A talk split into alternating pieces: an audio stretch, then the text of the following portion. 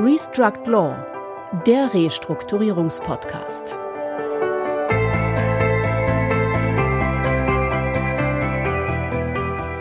Herzlich willkommen, liebe Zuhörerinnen und Zuhörer, zu unserem Podcast Restruct Law, dem Restrukturierungspodcast. Mein Name ist Christian Heinze.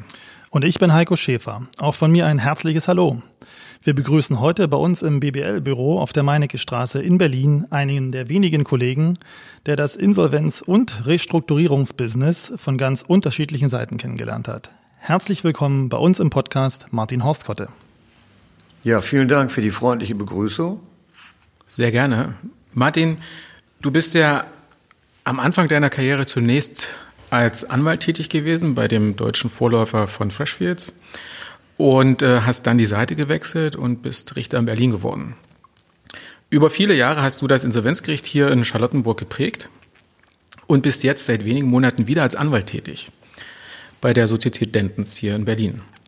Daneben bist du Mitherausgeber der Z-Inso und auch selbst Autor sowie Vortragender. Wir freuen uns sehr, dass du heute hier bei uns bist.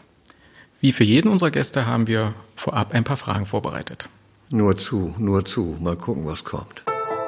Seit wie vielen Jahren arbeiten Sie in der Restrukturierung? Also ganz sicher bin ich nicht. Ich würde mal meine Zeit als Insolvenzrichter als Kernzeit mit hinzurechnen, wenn das rund 17 Jahre. Jetzt muss ich einen Sprung nochmal zurück machen in meine anwaltliche äh, Zeit bis 1992. Würde ich sagen, habe ich nicht klassisches Insolvenz- oder damals Konkursrecht gemacht, allerdings äh, äh, Unternehmen beraten und unter, unter anderem auch Unternehmen in der Krise außerhalb eines Konkursverfahrens. Was fasziniert Sie an Ihrer Arbeit? An meiner jetzigen Arbeit fasziniert mich, dass ich wieder gestalten kann oder mitwirken kann bei Gestaltungen. An meiner vergangenen, also wir sagen richterlichen Tätigkeit, ich meine jetzt mal nur den Bereich des Insolvenzrechts, muss ich sagen, habe ich genau das vermisst.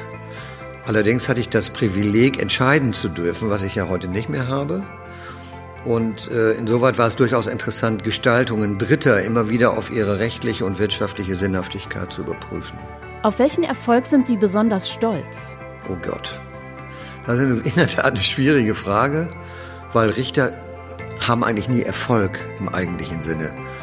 Äh, ich würde mal die Frage, so eine Idee anders formulieren. Was, was war sozusagen für mich am meisten challenging? So, das sind äh, zwei Gerichtsverfahren, die eine gewisse ja, Außenwirkung vielleicht auch gehabt haben. Und zwar aus meinem Tätigkeitsbereich als Insolvenzrichter, die zunächst als Hauptinsolvenzverfahren geführte und dann in ein Sekundärinsolvenzverfahren übertragene Verfahren in Sachen Niki Luftverkehr das ist ja ein Verfahren, welches heute noch läuft und sicherlich noch eine ganze Weile laufen wird.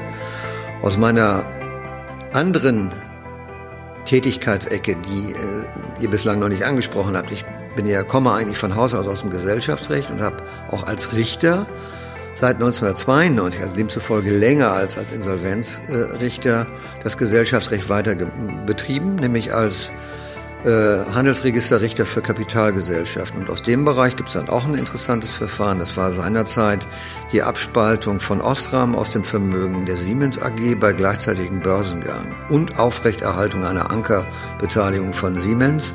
Ein, soweit ich mich entsinne, jedenfalls außerordentlich anspruchsvolles Verfahren, was auch nur funktioniert hat, weil wir, das heißt die Beteiligten einschließlich des Gerichts, im offenen Diskurs dieses Verfahren gewissermaßen von Anfang an äh, synchron begleitet haben. Welche Entscheidung würden Sie heute anders treffen? Ich würde nur modifizieren. Ich würde modifizieren. Also ich glaube, ich würde wäre nach wie vor mit Überzeugung, anders als Kolja von Bismarck, wenn ich das richtig in Erinnerung habe, würde ich Jura studiert haben. Allerdings würde ich nicht mehr Jura isoliert studiert haben, sondern ich würde wahrscheinlich BWL obendrauf oder daneben äh, studiert haben, um sozusagen noch professioneller wirtschaftsrechtlich relevante Sachverhalte auch von der ökonomischen Seite zu begreifen. Martin, das sogenannte ESOG, das Gesetz zur weiteren Erleichterung der Sanierung von Unternehmen, hat ja, kann man sagen, die Verwalterbranche und auch die Gerichtsbranche ordentlich durcheinander gewirbelt. Der Markt ist teilweise völlig neu sortiert worden. Auch einige Machtverhältnisse haben sich ein Stück weit verschoben. Und das hatte natürlich auch äh, in den vergangenen Jahren nachhaltigen Einfluss auf den Verwalterberuf, aber auch, glaube ich, auf die Tätigkeit als Insolvenzrichter gehabt. Jetzt richten wir den Blick nach vorn auf den präventiven Restrukturierungsrahmen. Und jetzt gehen wir den nächsten Schritt weiter. Kann man sagen, dass dieser klassische Insolvenzverwalterberuf, dieser klassische Insolvenzverwalter am Aussterben ist? Und vor allen Dingen, gilt das auch für die Insolvenzrichter? Oh je, das ist außerordentlich schwierig. Also da müsste ich jetzt Hellseher sein. Ich versuch's mal. Also ich würde vermuten, dass Verfahren mit dem Ziel der Unternehmensträgersanierung, die ja heute entweder völlig außergerichtlich laufen oder aber innerhalb eines ESUG-Verfahrens, also 270a oder B, mhm. äh, in so Verfahren, dass diese Verfahren die Tendenz haben werden, äh, sozusagen zeitlich vorgelagert zu werden. Das heißt also in den Anwendungsbereich des präventiven Restrukturierungsrahmens zu rutschen, mit der reflexartigen Folge gewissermaßen, dass die Insolvenz wieder auf das zurückfällt, was sie nach der KU mal war, nämlich eher, ich sage jetzt mal, ordnungspolitische Verfahren, oder aber auch solche, die nicht mit dem Ziel einer Sanierung betrieben werden, also auf Deutsch Abwicklung. Das könnte ich mir vorstellen. Und wenn ich mir so die wirtschaftlich, das wirtschaftliche Interesse anschaue, dann würde ich fast vermuten, dass äh, der ein oder andere bislang vorwiegend als Insolvenzverwalter tätige sich nach neuen Betätigungsfeldern aus dem Segment des vorinsolvenzlichen Restrukturierungsverfahrens wird umsehen müssen. Äh, mir ist das jedenfalls zugetragen worden von einem mir persönlich gut bekannten Insolvenzverwalter, der das zum Gegenstand seiner Rede anlässlich der Weihnachtsfeier schon gemacht hat. Okay. Also das ist ja eine Entwicklung, die wir schon seit Jahren ja auch sehen, auch befördert durch das ESOG, dass sich auch Insolvenzverwalter frühere klassische Insolvenzverwalter, die gesagt haben, wir wollen gar nichts mit Beratung zu tun haben, viel weiter auf der Zeitschiene nach vorne bewegen und ähm, also auch mit in die Beratung gehen, seitdem auch die Gerichte das akzeptieren. Das war ja auch lange Zeit äh, umstritten und ein heißes Eisen und dort ähm, auch in diesen Bereichen tätig sind, sei es beraten, sei es ähm, als Mediator oder ähnliches. Erfordert das, je weiter man sozusagen nach vorne kommt, äh, auf der zeitlichen Schiene, erfordert das auch einen anderen Typus von Verwalter, von Berater auch vielleicht und damit auch einhergehend auch einen anderen Typus von Insolvenzrichter oder zukünftig vielleicht Restrukturierungsrichter? Also ich würde vermuten oder ich bin der festen Überzeugung, dass es im Hinblick auf die Aufgaben, die die justiziellen Organe nach Maßgabe des Restrukturierungsrahmens in Deutschland werden erfüllen müssen, von Personen erfüllt werden können, die über mehr verfügen als eine überdurchschnittlich gute juristische äh, Qualifikation. Ich würde sehr prononciert sagen, wegen der Rechtsfolgen, die mit den gerichtlichen Maßnahmen, Stichwort äh, Artikel 6, Artikel 10 und 11, der Richtlinie äh, im Zusammenhang stehen, würde ich dafür plädieren, nicht nur eine räumliche Konzentration, die ja bereits angedacht ist, aber auf der Basis der noch insolvenzrechtlich äh, inspirierten Überlegungen. Äh, ich würde dafür plädieren, die entsprechenden Personen, von den entsprechenden Personen eine Doppelqualifikation zu verlangen. Das heißt auf Deutsch juristisches Studium und betriebswirtschaftliches Studium. Jetzt muss man ja so ein bisschen mit dem Personal leben, was man hat. Würdest du einen Weg sehen, wie man trotzdem diese Kompetenz auch an das Gericht bringen kann? Naja, die, die, äh, für die Personalplanung erfordert oder äh, maßgeblichen Stellen, das ist ja nicht nur, jedenfalls wenn ich mir Berlin angucke, ist das nicht nur das Kammergericht, also Oberlandesgericht, sondern auch die Senatsverwaltung für Justiz, wird meines Erachtens äh, Abstand nehmen müssen von planwirtschaftlich inspirierten Überlegungen hin zu einer qualitätsorientierten Bewertung. Und dann beantworten sich viele Fragen eigentlich schon wieder von selbst. Das heißt, wir haben ja jüngere Kolleginnen und Kollegen, die, wie sagt man, den Marschallstab im Tornister gewissermaßen tragen, mhm. also die diese Grundfähigkeit mitbringen und es muss dann darum gehen, die entsprechend zu fördern und die Lücken, die da noch vorhanden sind, entsprechend durch Fortbildungsmaßnahmen zu füllen. Äh, mein persönlicher Eindruck ist allerdings der, dass das in Berlin mindestens im Moment gerade mal gar nicht passiert. Mhm. Mhm. Du bist ja so ein Beispiel auch dafür, für diesen Wechsel zwischen anwaltlicher Tätigkeit, Richtertätigkeit. Das haben wir in anderen Ländern, Jurisdiktionen viel mehr. Diese Durchlässigkeit zwischen diesen verschiedenen Funktionen ähm, als, als Jurist. Das können wir uns natürlich wünschen, also der Ferrari unter dem Weihnachtsbaum. Aber ähm, das wird ja nicht so schnell gehen. Ähm, würdest du als Alternative sehen, dass man zum Beispiel über Beisitzer in einem Restrukturierungsgericht, die meinetwegen auch aus der Anwaltschaft kommen, ähm, so eine Kompetenz mit an das Gericht bringen könnte? Oder andere Überlegung wäre vielleicht, jeder Restrukturierungsrichter müsste mal so eine praktische Zeit auch gemacht haben in einem spezialisierten Anwaltsbüro. Also, ich hatte ja das, äh, den einen Aspekt vorhin schon mal angesprochen. Also, das ist äh, Raum für weitere Qualifikation ist sicherlich wichtig. Dann haben wir, äh, nehmen wir keine zusätzlichen Personen in das Entscheidungsgremium auf. Es gibt ja Überlegungen äh, der Universität Düsseldorf, die äh, dahin gehen, äh, ja nicht nur die sogenannten, ich nenne sie mal Restrukturierungsgerichte, also die Gerichte, die im Rahmen der Umsetzung des präventiven Rahmens tätig werden, sondern auch die Insolvenzgerichte zu verlagern aus der Amtsgerichtsbarkeit in die Landgerichtsbarkeit. Mhm. Äh, dazu will ich mich nicht abschließend äußern. Also alleine die Verlagerung ist keine Lösung. Das führt ja nicht zwingend zu mehr Kompetenz. Das wollte ich gerade sagen. Ja. Das, äh, genau so ist es. Das heißt also, entscheidend ist das Qualitätsmerkmal. Und ob ich das dann auf der amtsgerichtlichen Ebene oder auf der landgerichtlichen Ebene ansiedle, ist, glaube ich, eher sekundär. Ich glaube, was eine gewisse Rolle schon spielt, wenn ich das so sagen darf, ist, dass ja der Gesetzgeber bereits erkannt hat, dass das Insolvenzrecht wohl eine schwierigere Materie ist, weil sich sehr viele Aspekte aus ganz anderen Rechtsgebieten dort quasi äh, konzentriert wiederfinden. Äh, das GVG enthält ja eine entsprechende Bestimmung, dass äh, der Insolvenzrichter, ich nenne das jetzt mal den Fachrichter für Insolvenzrecht, äh, besondere Qualifikationen schon aufzuweisen hat. Bedauerlicherweise ist diese Norm, wie sagt man, ein zahnloser Tiger, weil sie sanktionslos bleibt. Aber immerhin gibt sie zu erkennen, dass dieses Rechtsgebiet vielleicht besondere Anforderungen stellt, die vielleicht ein mietrechtlicher Prozess nicht aufwirft es wird jetzt darum gehen, das auch tatsächlich in die äh, Tat umzusetzen. Die gewesene äh, Leiterin, Frau Graf Schlicker, hat sich ja ihr ganzes Leben lang gewissermaßen darum bemüht, äh, mindestens eine territoriale äh, Konzentration hinzubekommen. Es bleibt sehr zu hoffen, dass das jedenfalls im Zusammenhang mit der Umsetzung der Vorgaben der Restrukturierungsrichtlinie jetzt tatsächlich auch Erfolg hat. Aber um mich nochmal zu wiederholen gewissermaßen. Territoriale Konzentration ist ein Aspekt, inhaltliche Qualifikation erübrigt das nicht. Aber durch die Gerichtskonzentration habe ich zumindest mal auch eine ja, häufigere Learning Befassung. By doing. Genau. Ne? Ja, also dieser Aspekt wird damit erreicht.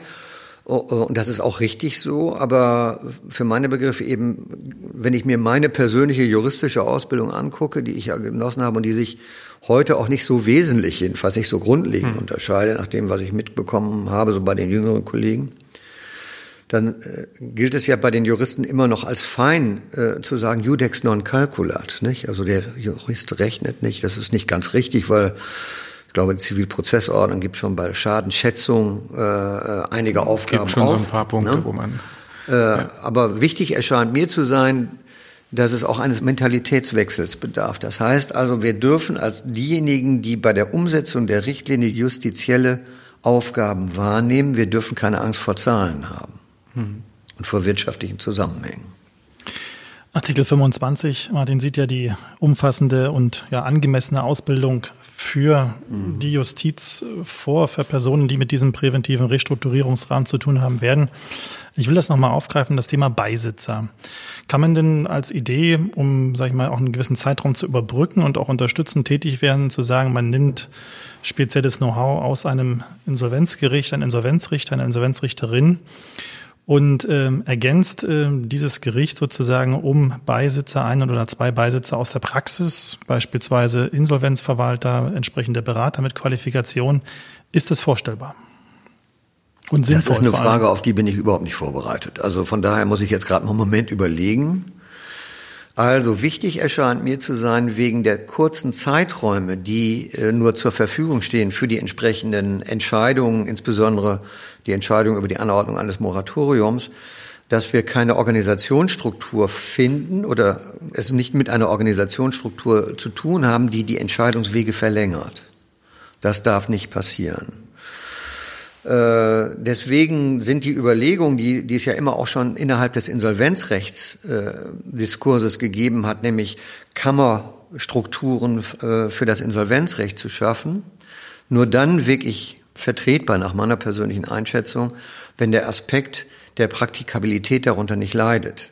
Das heißt also auf Deutsch, wir müssten tatsächlich dann auch Präsenzkollegien haben was wir ja im Moment äh, bei den äh, Landgerichten, also auch bei den klassischen Kammern für Handelssachen, ja gerade eben nicht haben. Die kommen einmal die Woche und die Handelsrichter vielleicht einmal im Monat oder auch nur alle zwei Monate einmal zusammen zu einem festgelegten Termin, auf den man sich dann auch vorbereiten kann. Mhm. Da sind die Anforderungen, die sich im Rahmen der Umsetzung des Restrukturierungsrahmens ergeben, eine ganz andere. Die Responsezeiten sind einfach viel kürzer und setzen für meine Begriffe schon eine, ja, Präsenz voraus. Also unter der Voraussetzung, dass sozusagen diejenigen mit besonderer Sachkenntnis unmittelbar auch zur Verfügung stehen, würde ich das für eine Überlegung halten, die man anstellen kann, sicherlich. Ist das allerdings nicht gewährleistet, dann würde ich eher skeptisch sein und eher sagen, Artikel 25 äh, als Anforderung an die Personalabteilung gewissermaßen in den Vordergrund rücken und diejenigen Kolleginnen und Kollegen, die diese Aufgaben dann wahrzunehmen haben, intensiv vorzubereiten auf diese Tätigkeit. Qualifikation ist eine wichtige Voraussetzung, um Kontrolle effektiv auszuüben, gerade zu Beginn des Verfahrens. Wir haben das in den vergangenen Podcasts schon gelegentlich angesprochen, das Thema Missbrauch. Und wenn wir schauen an den Anfang des Verfahrens, nämlich den Zugang zum Verfahren, da gibt es jetzt in dem Indert-Report, der diese Woche erschienen ist, eine äh, ein Bezugnahme auf die Stellungnahme des Instituts für Wirtschaftsprüfer aus dem äh, mhm. vergangenen Monat, der angeregt hat, ähm, dass sozusagen bei einem Zustimmungserfordernis von 75 Prozent der betroffenen Gläubiger die Insolvenzwahrscheinlichkeit und die Bestandsfähigkeit des Unternehmens ohne Gutachten fingiert werden könnte oder kann.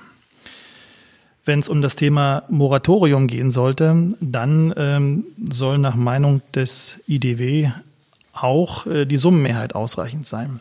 Sind das Punkte, wo man sagt, auf gar keinen Fall darf dieser Passus oder diese Frage der gerichtlichen Prüfung entzogen werden?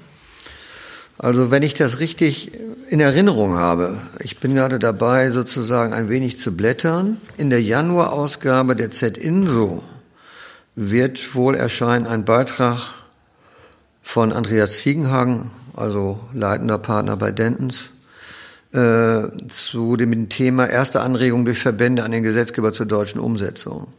Da sind diese Aspekte aufgearbeitet.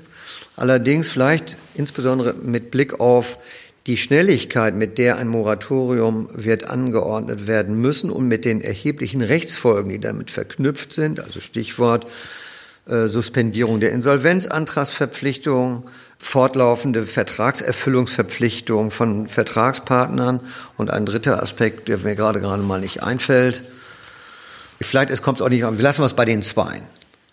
Die sind ja schon wichtig genug. Suspendierung der Insolvenzantragsverpflichtung ist ja eine generelle. Das, die, die, die gilt ja für und gegen jedermann. Also das heißt, mit anderen Worten, gilt ja nicht nur gegenüber der Gläubigergruppe, mit der ich versuche, dieses Verfahren durchzuführen. Von daher würde ich denken, wird man darüber nachzudenken haben, ob es nicht vielleicht, und der IDW, glaube ich, macht einen entsprechenden Vorschlag, ob man die Voraussetzungen für den Zugang zu diesem Verfahren, also mangelnde Zahlungsunfähigkeit, Geeignetheit des Verfahrens, durch eine Bescheinigung entsprechenden Grundsätzen zu 270b verlangt, dann würde man vielleicht die Aspekte, die du gerade angesprochen hast, äh, möglicherweise mit erschlagen, in Anführungszeichen.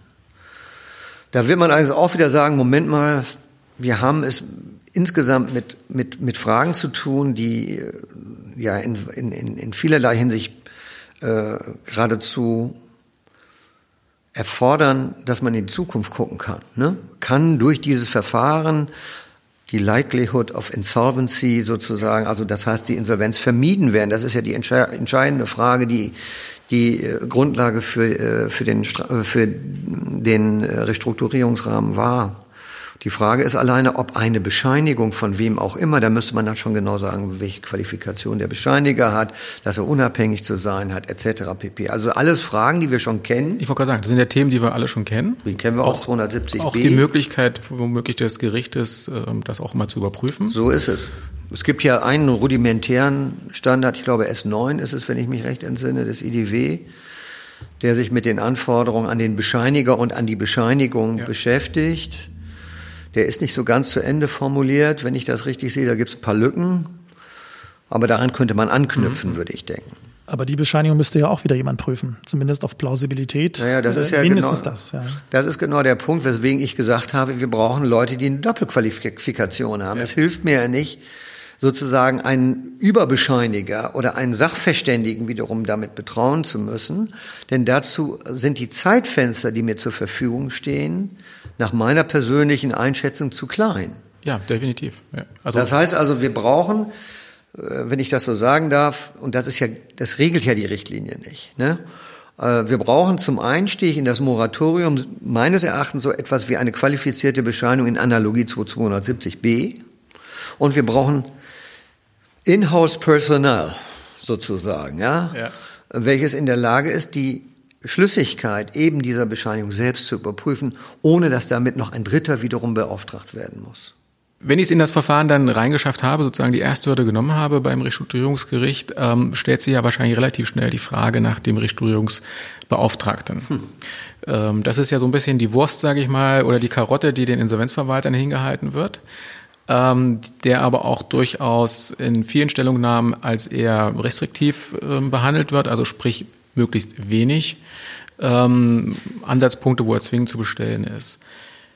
Wie würdest du das sehen? Auch unter diesem Gesichtspunkt ist der sozusagen der verlängerte Arm des Gerichtes, was wir jetzt ja teilweise haben, auch beim ähm, bei der Eigenverwaltung, wo der Sachwalter, sage ich mal, auch dem Gericht gegenüber verschiedene äh, Funktionen hat, zu berichten, auch auf Fehlentwicklungen hinzuweisen.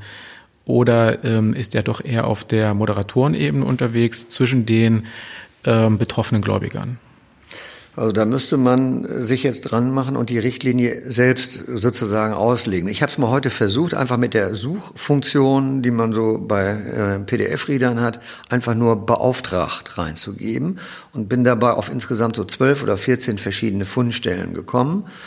Und wenn man sich dann die jeweiligen Kontexte anschaut, sind dann sie höchst unterschiedlich. Meine persönliche Meinung, wenn die gefragt ist, da würde ich mich jetzt sozusagen in meiner neuen Position definieren wollen und würde sagen, der Restrukturierungsbeauftragte ist kein Verwalter. Mhm. Er hieß ja mal in der ursprünglichen Fassung Restrukturierungsverwalter. Man hat ja gerade von dieser, auch von dieser, äh, von diesem Terminus Abstand genommen. Damit sollte man auch, glaube ich, sollte etwas ausgedruckt werden. Von, von dieser Nähe, ne, hat man ja Abstand. Genauso ist es. Genau, ja. Also zu diesem Thema gibt es oder wird es für die Interessierten in der ersten oder zweiten Ausgabe des Jahres 2020 der NZI einen Beitrag von Daniel Fritz, ebenfalls ein Dentenspartner, äh, geben, der sich diesem Thema intensiver widmen wird.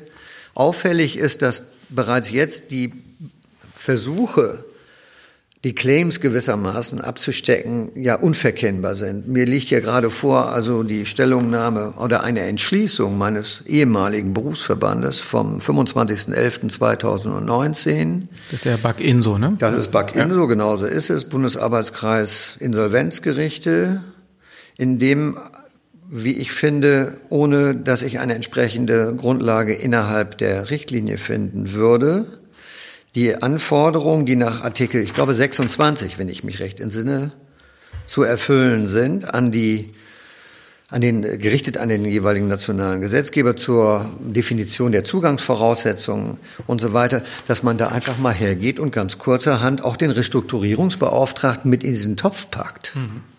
Das fand ich einigermaßen gewagt, wenn ich das mal so sagen darf.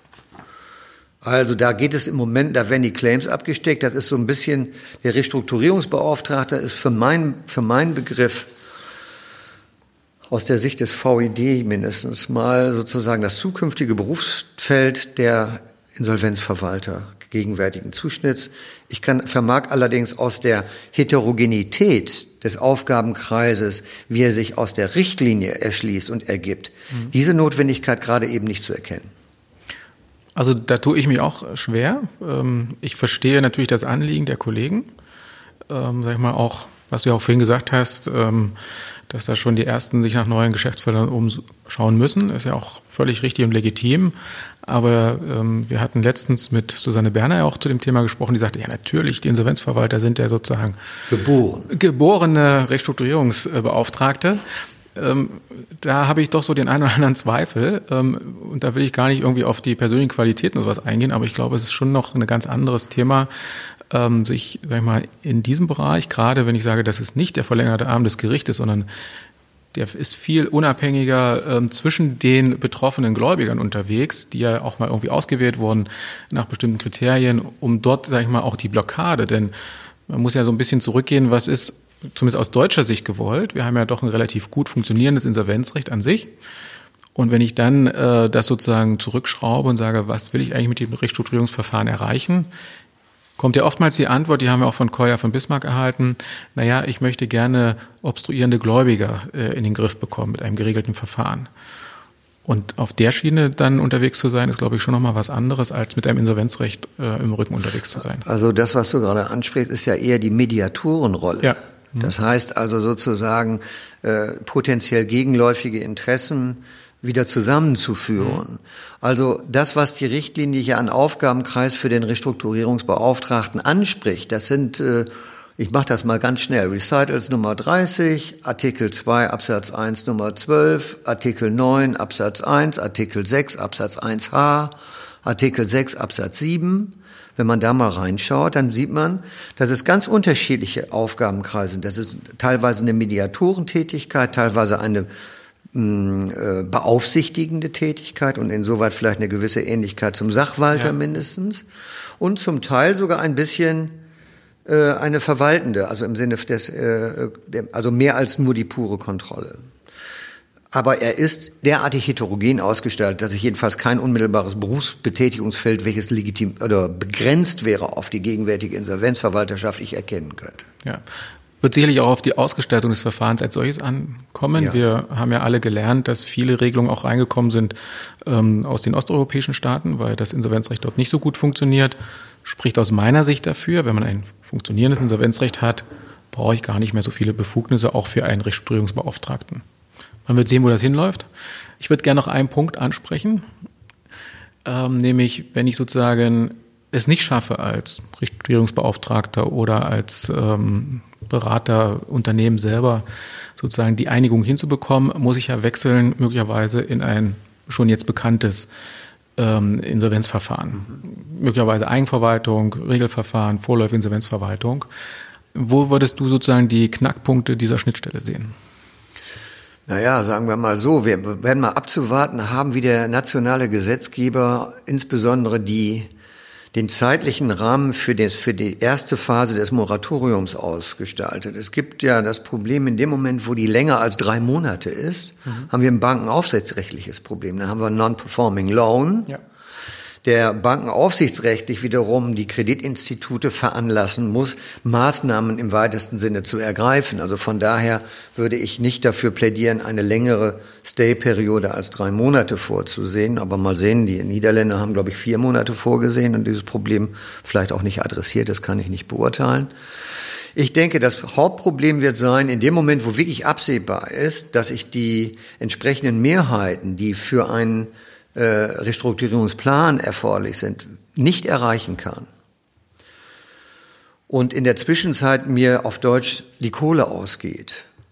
Also im Grunde genommen trotz Suspendierung der Insolvenzantragsverpflichtung materiellrechtlich eine solche vorliegt, und zwar im Sinne der äh, einer Pflichtigkeit im Sinne von Zahlungsunfähigkeit, nicht etwa von Überschuldung. Beim Überschuldungsbegriff warten wir mal ab, was daraus wird.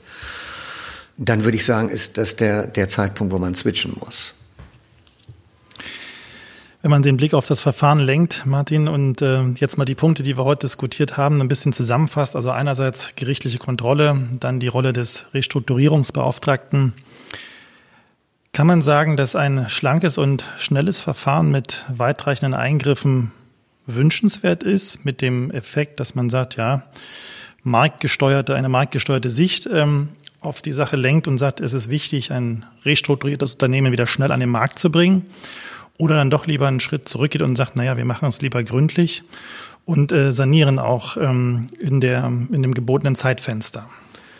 Also das Problem ist ja äh, auch heute schon im insolvenzrechtlichen Sanierungskontext, dass die reine finanzwirtschaftliche, äh, also die Bereinigung der Passivseite gewissermaßen in der Regel nicht ausreichend ist, um das Unternehmen wieder wettbewerbsfähig zu machen. Das heißt, wir werden nicht umhin kommen, in, in welchem Verfahren auch immer, finanzwirtschaftliche und leistungswirtschaftliche Sanierungsinstrumente miteinander zu verknüpfen.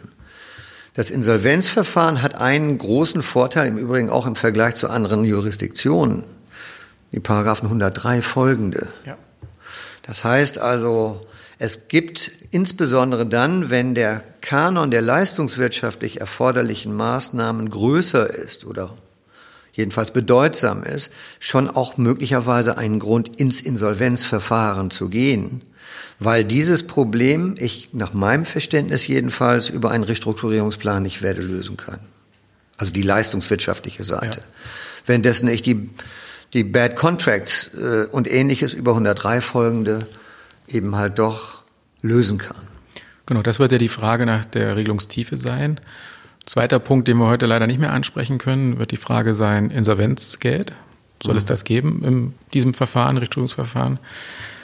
Aber Trotzdem, vielen herzlichen Dank für deine fundierten Einblicke, für deine fundierte Kenntnis. Ja, vielen Dank für die Blumen, kann ich nur sagen. Und vielen Dank für die Einladung. Es war mir, it was a pleasure. Ja, und wie immer freuen wir uns natürlich über Ihre Fragen, Anregungen, Kritik und auch Lob. Sie können uns über LinkedIn und im Internet unter www.restruct.law erreichen. Danke fürs Zuhören. Wir freuen uns auf das nächste Mal und wünschen bis dahin viel Spaß beim Sanieren. Tschüss und bis bald. Ciao. Restruct Law, der Restrukturierungspodcast von BBL.